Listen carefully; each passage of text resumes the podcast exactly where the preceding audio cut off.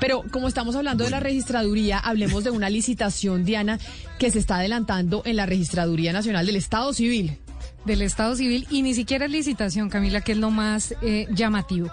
Se está llevando a cabo en la Registraduría Nacional eh, el proceso, Camila, de selección abreviada. Es el 006 de 2021. Eh, esto de selección abreviada, usted sabe que es una de las cinco modalidades que tiene la ley para poder escoger una empresa que se encargue de las necesidades del Estado. En este caso, el proceso por selección abreviada lo que busca es contratar la empresa que estará encargada de las elecciones del Consejo de Juventudes, del Congreso de la República y de la primera vuelta presidencial. Este proceso es por 1.2 billones de pesos larguitos. Y el problema, Camila, es que cuando uno revisa el proceso, además de los tiempos que dan que son muy cortos, porque es una, un, proceso de selección que se abrió hace muy poco tiempo em, y se cierra dentro de muy poco tiempo porque ya mañana se, eh, se inscriben los proponentes. O pues sea, mañana se escriben los proponentes de esa licitación. Sí, Camila, de ese selección abreviada tenga en cuenta lo de selección abreviada porque ¿Cuál es, la diferencia entre selección abreviada y licitación? Pues es que ahí Camila es donde uno dice no se entiende por qué la registraduría en todo su histórico hace eh, procesos de selección abreviada de mínima cuantía porque es que yo no entiendo y le preguntaba yo a la registraduría cuál es la mínima cuantía de la registraduría porque si hacen un proceso de selección abreviada de mínima cuantía en en un billón de pesos en 1.2 larguitos billones de pesos.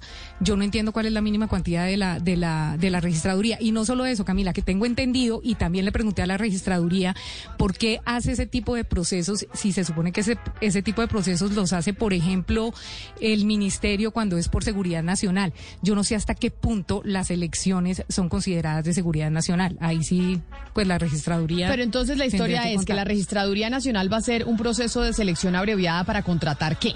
Para contratar la logística de las elecciones, de los procesos de elecciones del Consejo de Juventudes, que es ahorita en noviembre. Esto es ya. Esto es ya. Del Congreso de la República, de las elecciones a Congreso, que son en marzo.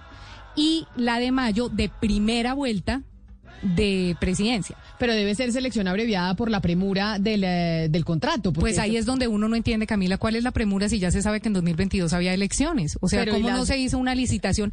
¿Cómo no se hizo una licitación para hacer las elecciones de 2022 si en la Constitución dice que se tienen que hacer cada cuatro años? Entonces, ¿cómo usted no lo previó y no hizo una licitación con pliegos tipo que pudiera participar mucha gente y que pudiera tener algo de transparencia. Pero cuando usted revisa, como le digo, la contratación de la registraduría, se da cuenta que casi todos los procesos son o de entrega directa, se entrega directamente, o se hace selección abreviada.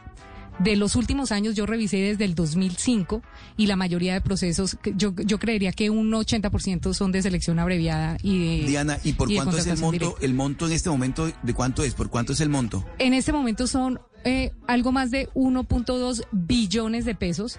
Eh, este, eso, este, tiene que ser por licitación. este trámite, eso es lo que yo, eso es lo que yo quería saber con la registraduría, pero ya les cuento qué me dice la registraduría. En este caso, este proceso se publicó el 30 de julio.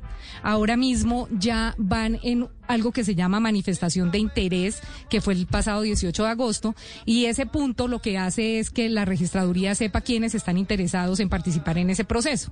Entonces, eh, en este en este proceso lo llamativo es que piden, eh, por ejemplo, una experiencia eh, general de cuatro contratos ejecutados y terminados cuya sumatoria deba ser igual o superior al 40% del presupuesto aprobado para este contrato, o sea, algo así como 545 mil salarios mínimos legales vigentes. Muy pocas empresas pueden cumplir esa, esa experiencia que piden en este proceso. Lo otro que piden también es haber dirigido y participado por lo menos en tres o cinco eventos electorales en cualquier país a nivel nacional o a nivel nacional durante los últimos ocho o diez años. O sea, acá en Colombia yo creo que solamente hay una empresa que ha hecho procesos electorales. Entonces uno diría, esto pareciera que va dirigido a la empresa única que ha dirigido los procesos electorales. ¿Solo hay una empresa en Colombia que ha hecho procesos electorales? Solamente hay una empresa eh, conformada por varias empresas y por eso ahora más adelante le explico bien cómo, cómo, cómo es que se ha manejado. Eh, eh, en el área de, por ejemplo, lo que piden ellos para el alistamiento del material electoral, ellos piden, por ejemplo, 800, ¿qué? 8 mil metros cuadrados ubicados en localidades como Teusaquillo, Engativá, Fontibón, Puente Aranda, Mártires, Chapinero, Barrios Unidos, por ser cerca la sede central de la registraduría. Y uno dice, entonces, esto lo entrega, esto mañana se tiene que escribir los proponentes, mañana. Mañana 27 se inscriben los proponentes y en dos meses ya hay elecciones. O sea, en dos meses noviembre, que es la primera, la de juventudes, ya tendrían que estar listas las oficinas que está pidiendo esto para que pueda eh, hacerse ese control de las elecciones para juventudes. Ya tendría que estar listo esto. Solamente hay una empresa que pudiera cumplir esta, esta, esta experiencia también. Pero Camila, no solo eso y quizás el, lo más importante de esto es que piden algo que se llama una prueba técnica.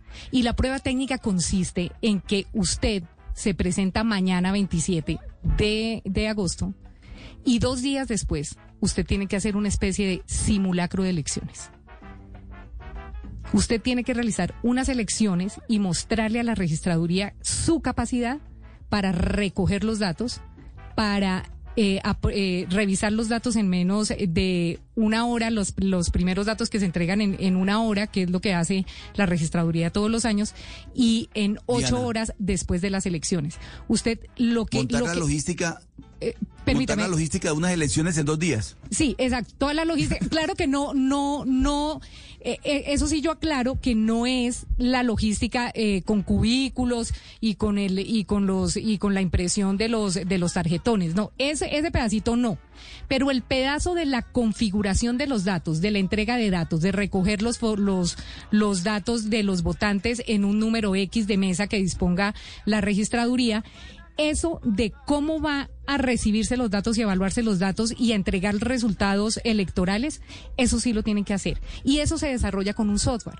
Ese software, con la gente que yo he hablado, Camila, yo he hablado más o menos, más o menos unas ocho empresas eh, eh, para, para hacer esto presentaron como esa propuesta de mercado, como ese, como ese estudio de mercado de cómo se puede hacer esta logística.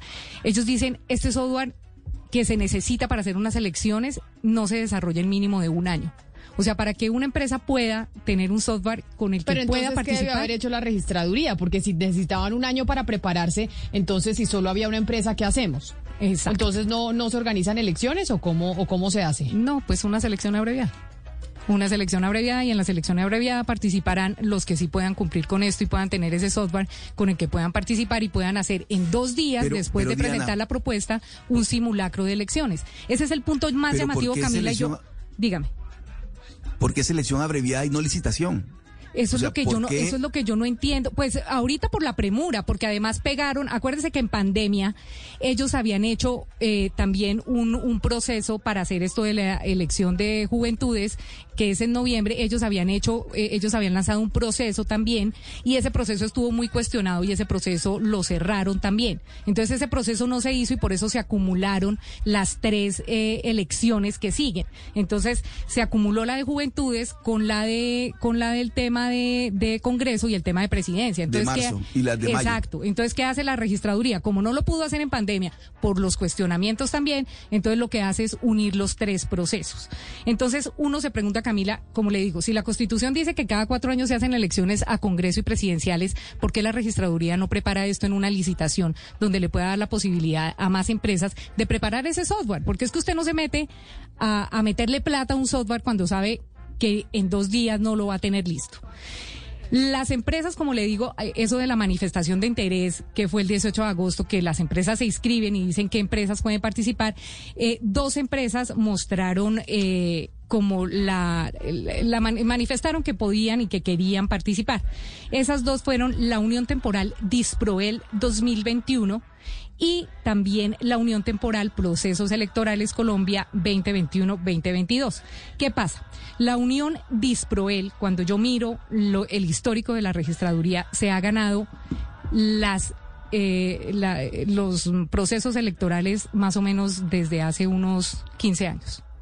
O sea, pero acá lo que estamos diciendo es que tenemos un proceso de selección abreviada en la registraduría que se cierra mañana. Mañana están los proponentes y hay ocho proponentes interesados de lo que sabemos hasta el momento. Pero entonces, de esos ocho proponentes interesados, usted lo que está diciendo es que realmente solo uno va a cumplir y volvemos a una situación en donde se está direccionando una licitación o donde se hace una licitación de único proponente porque solo uno cumple. Ni siquiera hay dos proponentes interesados, Camila. En la, en la, en la manifestación de, de de interés, solamente dos uniones temporales presentaron interés. La Unión Disproel que le digo yo a usted que ha participado en todos los procesos electorales está conformada por siete empresas del grupo Thomas and Greg and Son, siete empresas más cuatro que se sumaron que son eh, de, distintas personas, la compañía transportadora de valores Prosegur, el grupo de asesorías en sistematización de datos de la Sociedad de Acciones Simplificada, Colombia Telecomunicaciones también está ahí y la sociedad operadora SAS. Esas cuatro se sumaron a las siete del grupo Greg, eh, del grupo Thomas Greg.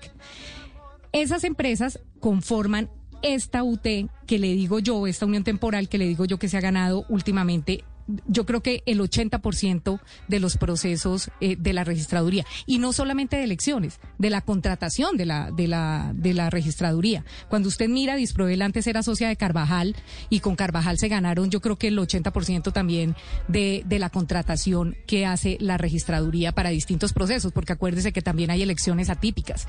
Esas elecciones atípicas casi siempre y si no es que siempre las ha hecho el grupo Thomas Gregg con algunas otras empresas.